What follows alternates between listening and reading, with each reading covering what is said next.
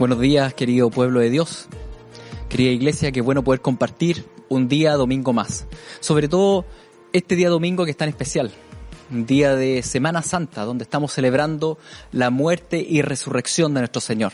Nos hemos estado preparando como novias durante los últimos 10 días y espero que también en realidad mucho más. Eh, nos hemos estado preparando en ayuno. Eso significa que nos, nos hemos estado absteniendo de ciertos alimentos, de ciertas comidas, con la finalidad de pasar tiempo con el Señor, de santificarnos en Él, de arrepentirnos de nuestros pecados, de seguir creciendo en intimidad con nuestro amado Señor. Así que este es un tiempo especial. Como ustedes escucharon durante la semana, íbamos a hacer hoy día la Cena del Señor, íbamos a celebrarla junto con ustedes en las casas. Así lo anunciamos el domingo pasado. Pero durante la semana decidimos con el cuerpo pastoral, con el cuerpo de ancianos, no realizarla. ¿Y por qué no realizarla? Porque cuando estudiamos el texto de 1 Corintios 11, nos damos cuenta que el gran pecado de la iglesia de Corinto era no discernir el cuerpo, y eso en lo concreto se traducía a lo siguiente, que algunos tenían harto pan o harto jugo de uva o vino y otros no tenían elementos. Entonces cuando ingerían, algunos ingerían, otros no ingerían los elementos y la verdad es que era una cena del Señor que era llevada a cabo en desigualdad como esto probablemente pasaría en una transmisión en vivo, porque no podemos cerciorarnos de que todos tengan los elementos, eh, hemos decidido no realizarla vía Internet. Porque entendemos que muchos tal vez no han podido salir de sus casas o no quieren salir de sus casas para comprar los elementos, o muchos otros están recién llegando a la transmisión y, no habían sabido de esto. Por tanto, estaríamos celebrando la cena del Señor vía Internet y algunos estarían ingiriendo los elementos, otros no, y se daría una situación bastante similar a la de los Corintios. Por tanto, para no de alguna manera someternos incluso a una especie de disciplina de parte del Señor, como lo vemos en Corintios, hemos decidido más bien tomar esto con calma y vamos a suspender entonces la cena del Señor hoy día. Ahora bien, eso no significa que no sea un día especial, porque es muy especial este día. Es un día de Semana Santa, de celebración de la muerte y resurrección de Jesucristo. ¿Y qué mejor que celebrar esto juntos estudiando la preciosa palabra del Señor, estudiando la Biblia? Hemos estado estudiando el libro de Ruth y vamos a seguir estudiando hoy día el libro de Ruth. Yo realmente los insto a que en esta instancia de predicación usted pueda sacar su Biblia, la Biblia de papel, ponerla ahí sobre la mesa y estudiar junto a mí la palabra del Señor. Yo sé que la mayoría tiene Biblias hoy en día en el celular, la Biblia digital tiene harto valor, pero también los insto a que cada uno de ustedes tenga Biblia en papel. La lectura cuando uno la lleva a cabo en papel es mucho más profunda. Y, es necesario también no depender de un medio tecnológico para poder leer la Biblia. Así que yo los insto, si usted no tiene Biblia en la casa, si no ha comprado Biblia, vaya y adquiera una.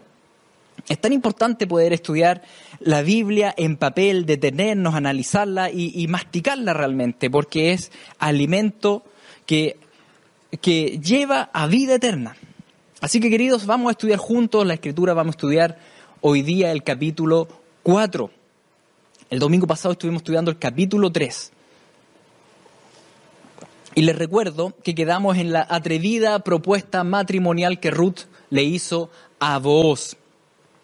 ¿Y cómo respondió vos? De esta manera.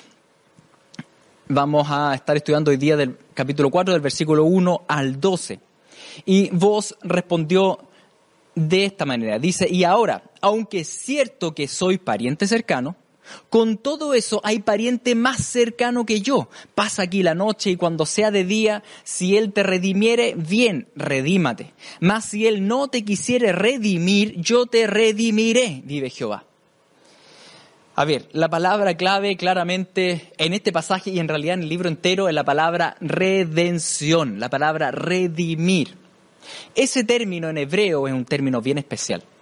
En hebreo ese término es Gaal G-A-L, Gaal. Gaal significa, es un verbo que significa redimir, que si uno lo traduce así simplemente significa rescatar o comprar. Ahora bien, ¿por qué digo que es un término especial? Porque cuando la Biblia describe este término, en realidad no lo describe como lo hace un diccionario. simplemente traduciéndolo como, como rescatar o comprar. La verdad es que la Biblia explica este término más bien por medio de leyes, bien prácticas y bien concretas. En realidad, esa palabra en la Biblia ni siquiera se relaciona o se usa mucho como una mera acción, sino que más bien se, se suele utilizar como participio, como un adjetivo que describe a una persona. Cuando la Biblia entonces ocupa este verbo, en realidad se está refiriendo a una persona que está llevando a cabo esa acción. Y esa persona es traducida al castellano como redentor. Es la persona que redime, que lleva a cabo la acción de redimir. Yo sé que puede hasta ahora sonar un poco, extraño, pero les voy a ir dando ejemplos para que entendamos esto. La redención no era una mera acción, sino que más bien era una serie de responsabilidades éticas de amor que un pariente cercano debía tener con sus familiares. La Biblia menciona mucho de estas responsabilidades familiares. Repasemos o veamos algunas. Por ejemplo, el Redentor tenía esta responsabilidad de rescatar al hermano caído en esclavitud. ¿Dónde lo vemos eso? En Levítico 25, donde dice, y cuando la mano del extranjero o del transeúnte que mora en medio de ti alcance riqueza y tu hermano que está con él empobrezca y se venda al extranjero o al transeúnte que mora contigo o a los descendientes de la familia de un extranjero, después de vendido le quedará el derecho de redención uno de sus hermanos deberá redimirlo, o su tío o un hijo de su tío debe rescatarlo, o algún pariente cercano de su familia debe rescatarlo. A ver, el redentor, este familiar cercano tenía la responsabilidad que si un familiar, debido a deudas, caía en esclavitud, es decir, no lograba pagar las cosas que tenía que pagar, por tanto, él, él, se tornaba un siervo del otro, un esclavo, con todas las connotaciones de un esclavo de esa época, era responsabilidad del familiar más cercano comprarlo, sacarlo de esa esclavitud. Eso llevaba a cabo un redentor. Pero eso no era lo único. Vemos en otro pasaje que también este redentor debía comprar la heredad o el terreno del hermano que estaba con crisis económica.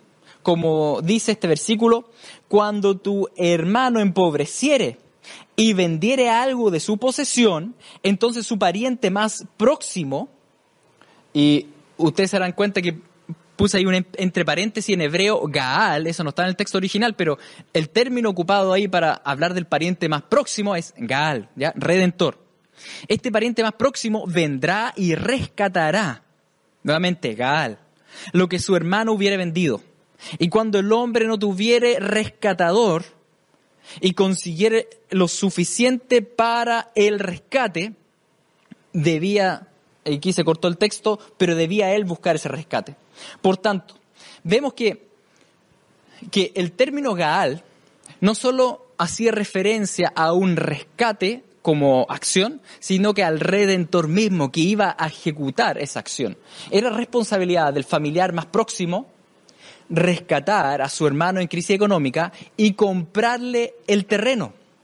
Comprarle el terreno que en ese momento estaba perdiendo. ¿Por qué? Recordemos que para los judíos la tierra estaba ligada a las familias, a las doce tribus de Israel. Dios había distribuido Israel en doce tribus y la idea es que ese terreno quedara precisamente en esas doce tribus en las distintas familias. Una de las maneras de poder hacer esto era por la vía de redención, donde cada familia, cuando un familiar perdía el terreno, la idea es que pudiesen, tenían que comprarlo, redimir eso, rescatar eso para que quedara ese terreno en la familia. Era entonces un, una obligación del redentor el poder rescatar los terrenos familiares de los hermanos que estaban en crisis. En tercer lugar, vemos otro pasaje en Deuteronomio 25. Dice que el redentor debía casarse con la viuda del hermano y proveerle a éste descendencia. Cuando hermanos habitaren juntos y muriere alguno de ellos y no tuviere hijo, la mujer del muerto no se casará fuera con hombre extraño. Su cuñado se llegará a ella y la tomará por su mujer y hará con ella parentesco. Y el primogénito que ella diere a luz sucederá en el nombre de su hermano muerto, para que el nombre de éste no sea borrado de Israel. Esta ley es llamada la ley del levirato. En latín, levir significa cuñado, por tanto, esta ley del levirato lo que instaba a hacer al pueblo es que si fallecía alguien, esa viuda se casara con el hermano o el familiar más cercano del fallecido. Esto tenía dos objetivos, la verdad que nosotros tal vez hoy día lo vemos raro, pero tenía dos objetivos de amor y éticos muy importantes. En primer lugar, no dejaba desamparada a una viuda. Y en segundo lugar, lo que hacía es que el nombre de aquella familia no se perdiera, sino que permitía que ese nombre se perpetuara, pudiese seguir de generación en generación. Porque recordemos que en términos bíblicos es que un nombre desapareciera, que sea raído de la faz de la tierra, era símbolo de maldición. Por tanto, era un acto de bondad de parte del, del, hermano permitir que el nombre del hermano y su familia pudiese seguir con descendencia. Esta ley, de hecho la ley del levirato, es la que más adelante en los evangelios vemos que los saduceos se la sacan a relucir a Jesús diciéndole, bueno, si una viuda se ha casado varias veces y qué pasa con ella en el cielo y Jesús le responde que en el, en el cielo no hay matrimonio. Pero ese es otro tema. Pero ellos estaban haciendo, sacando a relucir precisamente esta acción redentiva que debía llevar a cabo el pariente redentor. Por último, vemos una cuarta acción que debía hacer el redentor.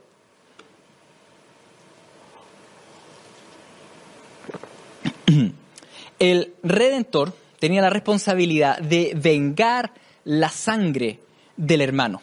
O sea, el redentor debía vengar el asesinato de alguno de sus familiares que había fallecido. Hay muchos textos bíblicos al respecto.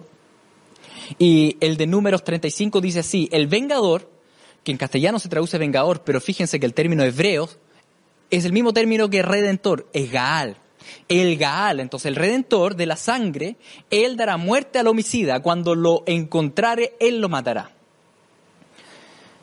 El término vengador, entonces, se traduce al castellano para que podamos entender la idea, pero en hebreo es el mismo término que se entiende para todas las otras acciones que hemos estado hablando. El redentor debía llevar a cabo la venganza de la muerte de su hermano. Era una responsabilidad del pariente cercano aplicar la justicia de sangre por sangre. Y, de esta manera se velaba para que el homicida realmente pagara su delito. Y, y, esto lo hacía el Redentor en representación de la víctima. Así que debía ir a buscar al ofensor. Por tanto, como ustedes ven, en realidad el, el término hebreo Gaal, más que hacer referencia a un simple verbo, a un simple acto de rescatar, la verdad es que era más bien una serie de normas que, que estaban adosadas a lo que significaba ser un pariente cercano y actuar con amor con su familia. Era en realidad un concepto más amplio que un verbo, que hacía referencia a un pariente cercano que rescataba a la familia cuando estaba en problemas. Ahora esto suena muy lindo, pero en la práctica era muy incómodo, era muy difícil. Por ejemplo, repasando los cuatro puntos. Tenemos entonces los cuatro puntos de la responsabilidad del redentor tenemos que en primer lugar, él debía rescatar al hermano caído en esclavitud, debía comprar la heredad del terreno del hermano en crisis económica, debía casarse con la viuda del hermano y proveerle descendencia, debía vengar la sangre, el asesinato del hermano. Piensen esto, imagínense que, que su hermano cayó en esclavitud porque él mismo se metió en problemas se metió en deudas. Y resulta que ahora tú tienes que ir y comprarlo. Es un acto de amor, pero la verdad es que muchas veces podía ser incómodo. O, imagínense la obligación ética de comprar el terreno de un hermano que está en aflicción cuando uno mismo tal vez no está holgado económicamente. O, piense en, en la tercera acción, de incluso casarse con una mujer que uno no escogió. ¿Para qué? Para darle descendencia a mi hermano difunto. Es decir, ese, esa esposa, ese hijo, prácticamente los adopto, pero ese hijo no es mío Porque dice la ley del levirato que ese hijo en realidad va a ser hijo de mi hermano. Y por tanto va a tener la herencia de mi hermano y, todo lo que conlleva el nombre de mi hermano. Por tanto, en realidad es como una adopción sin ningún beneficio personal. Y el cuarto punto, el, de ser un vengador de la sangre, imagínese que frente al asesinato de un hermano uno tenga que dejar todo el trabajo, la familia y tal vez embarcarse en semanas o meses de persecución de algún asesino. La verdad es que en la práctica vemos que en la Biblia muchos se negaban a cumplir estas leyes éticas de responsabilidad con el pariente más próximo. En realidad parecen haber sido pocos los que se disponían a ser redentores de su prójimo. Y es, es eso, es ese contexto que debemos entender para ahora leer el capítulo 4 de Ruth.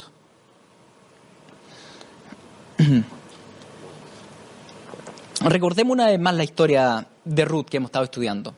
Ruth, la moabita, estaba casada con Malón, un israelita. Él murió allá estando en Moab. Ruth viene con Noemí a Israel. Ella deja su vida moabita para ir a cuidar de su suegra. Ella llega justo en la época de cosecha, empieza a espigar los campos juntando alimento para alimentar también a, a, a Noemí. Y llega a los campos de Booz. Booz resulta ser un pariente cercano. Ojo, un pariente cercano. Y, y, en ese contexto Noemí le dice, anda y, y, y, proponle matrimonio. Y ella hace esa locura y realmente vos, al ser un hombre íntegro, él le dice que sí a Ruth. Dice, ok, yo voy a redimirte. Yo te redimiré, que era el texto que leímos delante, ¿no es cierto? Yo voy a hacerlo. Y, y de hecho, sabemos que vos, como hombre íntegro del Señor, no va a quedar de brazos cruzados y también Noemí lo sabía. Por tanto, termina así el capítulo 3 diciendo, entonces Noemí dijo, espérate, hija mía, hasta que sepas cómo se resuelve el asunto, porque aquel hombre no descansará hasta que concluya el asunto de hoy. Y tal cual ocurrió. Vos, temeroso de Dios, hombre de palabra, de hecho, él hace precisamente lo que Ruth le pide y él había estudiado el caso antes. Y nos damos cuenta que por lo mismo probablemente en vos había habido un, interés en Ruth. Porque cuando Ruth le dice, eh, ¿por qué no me redimes tú? Él le dice, mira, lo que pasa es que hay otro pariente que es más cercano que yo. Por tanto, probablemente él había analizado la situación y no había movido un dedo al respecto porque ante la ley del Señor eso significaba traspasar la norma del Redentor. El Redentor debía ser el, el, pariente más cercano y él no lo era. Sin embargo, ahora, frente a, a este empujón divino, ¿qué es lo que hace vos? Vos subió a la puerta y se sentó ahí. Y aquí pasaba aquel pariente de quien vos había hablado y le dijo, eh, fulano, ven acá y siéntate. Y él vino y se sentó. Entonces él tomó a diez varones de los ancianos de la ciudad y dijo, sentaos aquí, y ellos se sentaron. Las puertas de la ciudad eran los lugares públicos donde se llevaban a cabo todas las transacciones. Por las puertas, bueno, todos entraban, salían y, y, y en esas puertas estaba el mercado, se vendían los productos que, que venían tanto de del lugares lejanos como también de los campos alrededor y también ahí se sentaban los ancianos de la ciudad que actuaban como una especie de notario. Todas las transacciones que se hacían, uno podía reunir a los ancianos que estuviesen ahí sentados y, y actuaban de testigos.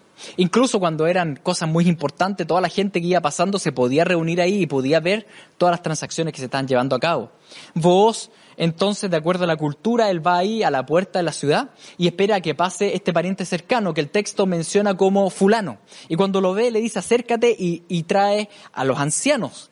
Y, y en ese momento, vos entonces empieza el diálogo con él. Y le dijo al pariente cercano, Noemí, que ha vuelto del campo de Moab, vende una parte de las tierras que tuvo nuestro hermano Elimelech. Y yo decidí hacértelo saber y decirte que la compres en presencia de los que están aquí sentados y de los ancianos de mi pueblo. Si tú quieres redimir, redime. Si no quieres redimir, decláramelo para que yo lo sepa porque no hay otro que redima sino tú y yo después de ti. Y el hombre respondió, fulano, respondió, yo redimiré. Y me imagino que en esa parte de la conversación probablemente a vos se le hizo un nudo en la guata. La verdad es que él dice, mira, tú y yo sabemos que somos los parientes más cercanos de Elimelech, por tanto debemos redimir, debemos actuar como redentores. Recuerden que en esa época la ley de Moisés, la verdad es que no la estaban tomando muy en cuenta, cada cual hacía lo que bien le parecía.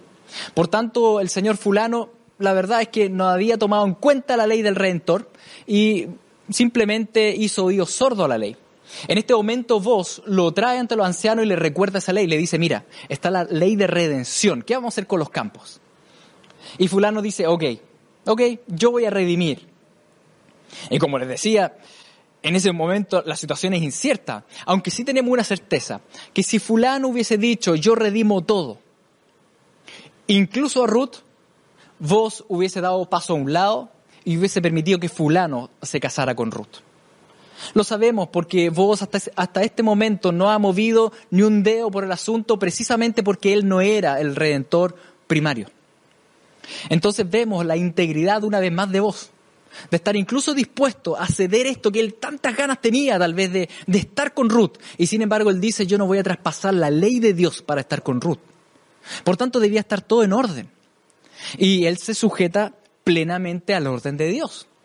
Y eso se lo digo a todos los jóvenes tal vez impacientes que, que quieren ahora ya y el resultado y, acercarse y están dispuestos a traspasar las normas de Dios. Y les sugiero que no lo hagan, queridos, porque si, si hay algo que destruye nuestras relaciones, es el pecado. Y vos como hombre íntegro lo sabe. Pero bueno, el caso no estaba cerrado. En ese momento le dice a fulano, bueno, ¿tú, ¿tú, vas a redimir el campo? Sí, dice fulano. Yo lo voy a hacer. Yo voy a comprar ese campo para que quede dentro de la familia. Y vos continúa. Entonces replicó vos, el mismo día que compres las tierras de mano de Noemí, debes tomar también a Ruth, la moabita, mujer del difunto, para que restaures el nombre del muerto sobre su posesión. Y respondió el pariente, no puedo redimir para mí. No sea que dañe mi heredad, redime tú, usando de mi derecho, porque yo no podré redimir. Vos, que debe haber estado sentado tranquilo como un anciano honorable ahí en ese círculo, pero probablemente por dentro estaba saltando. O diciendo tal vez como decíamos en mi época escolar hace 20, 30 años atrás, todos decían viento, ¿no es cierto? Y, y tal vez estaba ahí, contento. Y el Señor le había concedido su petición. Y eso que él estuvo dispuesto a, a no saltarse ninguna norma. Ahora, me quiero detener en, en, el discurso de fulano. En realidad en el motivo de fulano. ¿Por qué fulano no redime a Ruth? Fulano dice lo siguiente, mira, si yo la redimo a ella, me va a dañar a mí. Va a dañar mi heredad. En eso está pensando fulano. ¿De qué manera afectaría el casarse con Ruth su propia heredad? Probablemente de varias, de varias maneras. Si le daba un hijo a Ruth, recuerden que ese hijo sería familia, sería para la familia de, de Noemí, de, de Elimelech. Por tanto, si este señor fulano compraba el campo de Noemí, después ese campo en realidad ya no sería suyo, sería de este hijo que iba a tener con Ruth. Más aún, al ser también su propio hijo, probablemente tendría que incluso compartir de su propia herencia. Y no solo con sus hijos, sino que también con este hijo. Por tanto, este hijo de, que vendría del vientre de Ruth, en realidad incluso le iría mejor o tendría más propiedades que él mismo o sus propios hijos. Y, él dice, no, no, no, no estoy dispuesto a meterme en, en ese atado de, de, problemas, de herencia, de propiedades. Es un problema ser pariente redentor en esta situación. Así que fulano no quiso entrar en ese problema. La cosa es que si bien era incómodo ser redentor, recuerden que ser redentor era parte del mandato de Dios. Claro que era incómodo, claro que implicaba dejar de lo suyo, pero Dios había dado la ordenanza en la ley de ser redentor. Al actuar fulano, de, de esta manera, supuestamente autoprotectora, en realidad lo que estaba haciendo era traspasar la norma de Dios, estaba pecando de egoísmo. Y muchas veces nosotros tenemos tantas excusas para no darnos al prójimo, para no entregar al prójimo. Y generalmente las excusas son bien cómodas. Son excusas como, como esta. Bueno, tengo que actuar con cordura, ¿no es cierto? Tengo que, eh, de alguna forma también, amarme a mí mismo y ser protector. Pero la verdad es que la Biblia nos insta a no ser egoístas. Incluso lo vemos hoy en día en, la pandemia actual. Y como lo hemos conversado en otras situaciones también. ¿Qué, ¿Qué, pasa? ¿Qué pasaría si el Señor nos llama a ayudar a alguien y resulta que ese alguien está con coronavirus? ¿Qué debo hacer? ¿Protegerme a mí, proteger mi propia heredad y dejar de amar? ¿O puedo amar y al mismo tiempo, bueno, tomar todas las medidas, ¿no es cierto?, higiénicas necesarias, pero estar ahí presente y, y poder realmente ayudar al hermano? Son en realidad conflictos éticos internos que muchas veces enfrentamos y que fulano frente a eso dijo, no voy a salir bien parado de esta ayuda. No puedo redimir a Ruth. Gracias a ese acto egoísta y de desobediencia a la ley de amor de Dios, este personaje fulano es el único en todo el libro de Ruth al cual no se le menciona el nombre. Quedó sin nombre registrado. Y esto es bien paradójico, queridos. Hay una gran paradoja en esto. Porque este es el gran personaje que intenta defender lo suyo, intenta defender su heredad, por así decirlo, su nombre. Y sin embargo queda a la posteridad sin heredad y sin nombre. Queda como fulano. Es una paradoja. Y una vez más vemos que el que quiere preservar su propia vida la pierde. Y el que está dispuesto a entregar su vida por Cristo la gana. A cambio vemos el nombre de vos, que estuvo dispuesto al sacrificio, a la incomodidad de ser redentor y quedó para siempre grabado en la palabra del Señor. El texto continúa. Había ya desde hacía tiempo esta costumbre en Israel tocante a la redención y al contrato, que para la confirmación de cualquier negocio, el uno se quitaba el zapato y lo daba a su compañero. Y esto servía de testimonio en Israel. Entonces el pariente dijo a vos, tómalo tú, y se quitó el zapato. Bueno, esto sí que es extraño para nuestra cultura, ¿no es cierto? La ley de Moisés lo explica en realidad más detalladamente. Les voy a leer el pasaje para que entendamos por qué le dio el zapato. En Deuteronomio 25 dice así, si el hombre no quisiere tomar a su cuñada, irá entonces su cuñada a la puerta, a los ancianos, ¿no es cierto? La puerta de la ciudad está hablando, ahí donde están los ancianos. Y dirá, mi cuñado no quiere suscitar nombre en Israel a su hermano, no quiere emparentar conmigo. Es decir, debía ir la viuda a acusarlo, por así decirlo. Entonces los ancianos de aquella ciudad lo harán venir y hablarán con él. Y si él se levantara y dijere, no quiero tomarla, se acercará entonces su cuñada a él voy a continuar acá, se acercará entonces su cuñada a él, delante de los ancianos, le quitará el calzado del pie y le escupirá en el rostro, y hablará y dirá, así será hecho el varón que no quiere edificar la casa de su hermano, y se le dará este nombre en Israel, la casa del descalzo. Se dan cuenta que en realidad esto de zapato tenía que ver con con la ley del levirato. Cuando alguien no quería asumir esto de casarse con la viuda por todas las implicancias negativas que podía tener para su propia heredad, eh, ¿qué, ¿qué debían hacer? Lo que dice acá la ley. La viuda debía ir a acusarlo ante los ancianos y si él se negaba, había que hacer un acto simbólico, nada más. Pero era un acto simbólico profundo. Debía sacarse los zapatos, ella le escupía y esa casa era llamada la casa del descalzo del que no ayudaba a su hermano. ¿Por qué del descalzo? Porque en esa época, bueno, se caminaba con chalas, pero los que andaban descalzos eran los pobres y los esclavos. Los pobres y los esclavos caminaban descalzos. Por tanto, significaba que el que se negaba a amar de esta manera concreta al hermano, condenaba en realidad a su propia casa a la pobreza. por haber sido egoísta. Condenaba su propia casa a la servidumbre por no haber ayudado a su hermano. Fíjense la enseñanza profunda que había detrás de este acto. Es un acto simbólico, pero con gran enseñanza. Aquella persona que no estiraba su mano para ayudar al prójimo, caminaría descalza. Porque el que da, recibe. En, cambio, el, el avaro, el que guarda para sí, no tendrá. Quedará descalzo.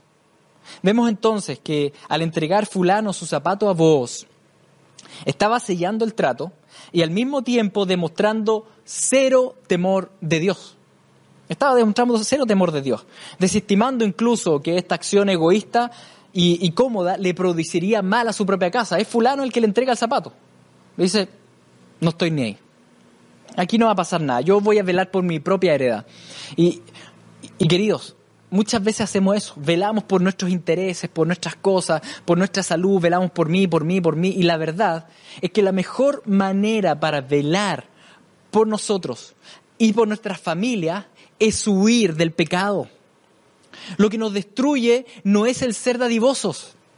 Lo que nos destruye es la avaricia, es la codicia, es el egoísmo, es la falta de amor. Eso nos destruye, eso destruye la familia. Pero muchas veces lo evaluamos al revés, como lo hace fulano. Él dice, voy a proteger a los míos, voy a proteger la heredad, así que no voy a ayudar a Ruth, no voy a redimirla. Y eso es entender todo al revés, como muchas veces lo hacemos también hoy en día. Hoy en día todo el mundo tiene miedo al coronavirus, pero tú no le tengas miedo al coronavirus, tú tienes terror al pecado. Ten temor de Dios, porque si hay algo que va a destruir tu vida y va a destruir la, la vida de tu familia, no va a ser el coronavirus, es el pecado. Porque cuando pecamos, caemos inmediatamente en las garras, ¿no es cierto?, del enemigo, o más bien dicho en términos bíblicos, en la disciplina de Dios. Dios que aborrece el pecado y que por lo mismo, como tú eres hijo de Él, Él no va a permitir que perseveres en pecado. Por tanto, si tú no quieres ser disciplinado por el Señor, huye del pecado y sé dadivoso. Sé misericordioso. Actúa en amor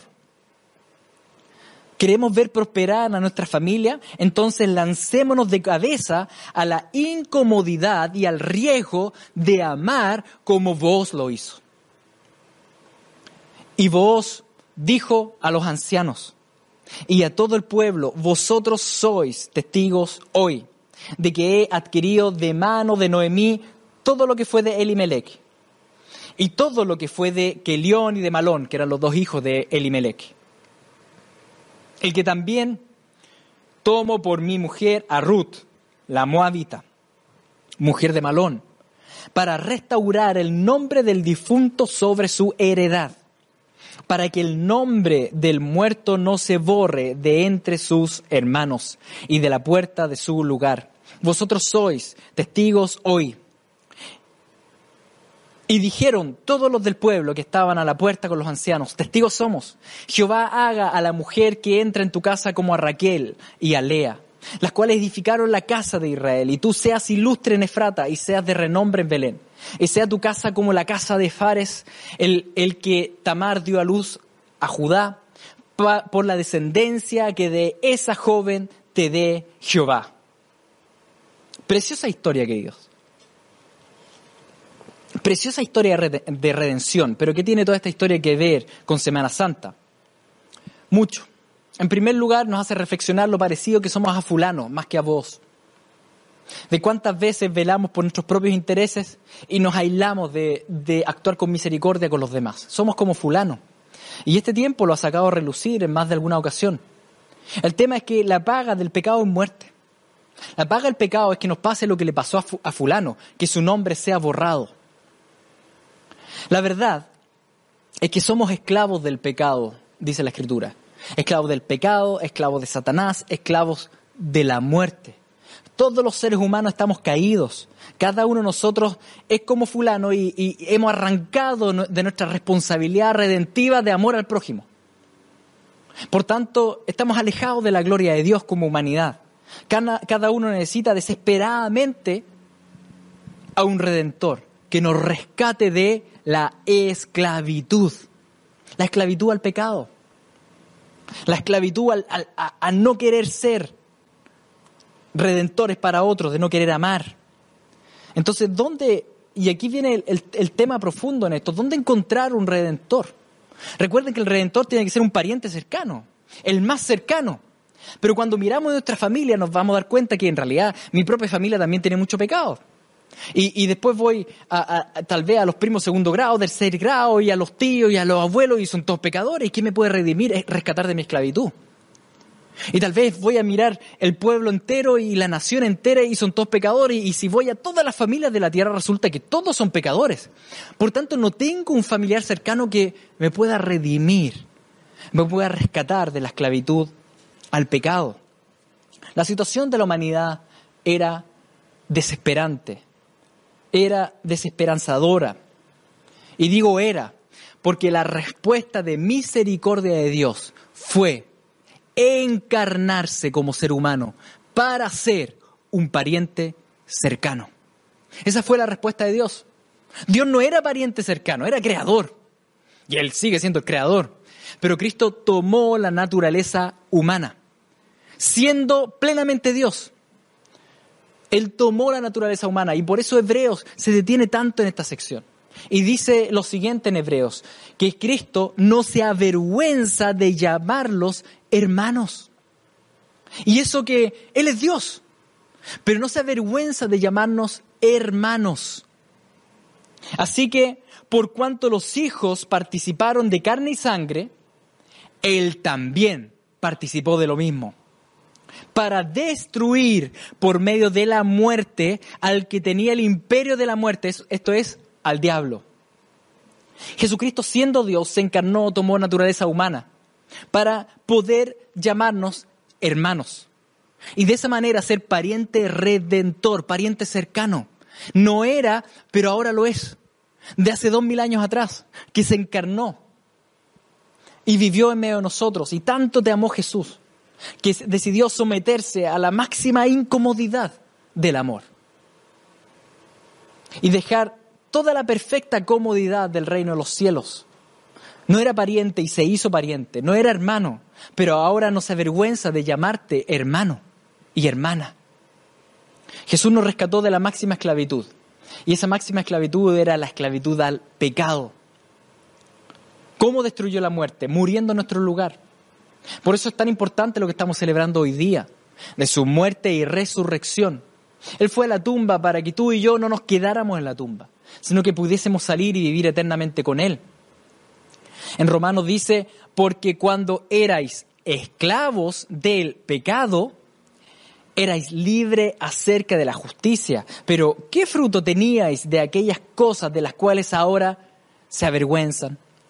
Porque el fin de ellas es muerte. Mas ahora que habéis sido libertados del pecado y hechos siervos de Dios, tenéis por vuestro fruto la santificación y como fin la vida eterna. Porque la paga del pecado es muerte, mas la dádiva de Dios es vida eterna en Cristo Jesús, Señor nuestro, queridos. Éramos esclavos, éramos esclavos, pero ya no lo somos, porque tenemos un redentor. Tú y yo tenemos un redentor. Y tal vez tú miras en tu familia quién y en el país y quién. No, tenemos un redentor que nació dos mil años atrás, que murió pero resucitó al tercer día, por tanto ahora está vivo. Jesucristo está vivo y es tu redentor. Él es tu redentor. Ninguno de nosotros cumplió la santa ley de Dios. Estábamos en condenación. ¿Qué hizo el Señor? Él se hizo pariente cercano. ¿Cómo nos rescató? Cristo cargó descalzo la cruz. Tú y yo en realidad estábamos condenados a pobreza y servidumbre eterna en el infierno. Pero Jesús caminó descalzo. Él se llevó la maldición, Él cargó la maldición sobre Él.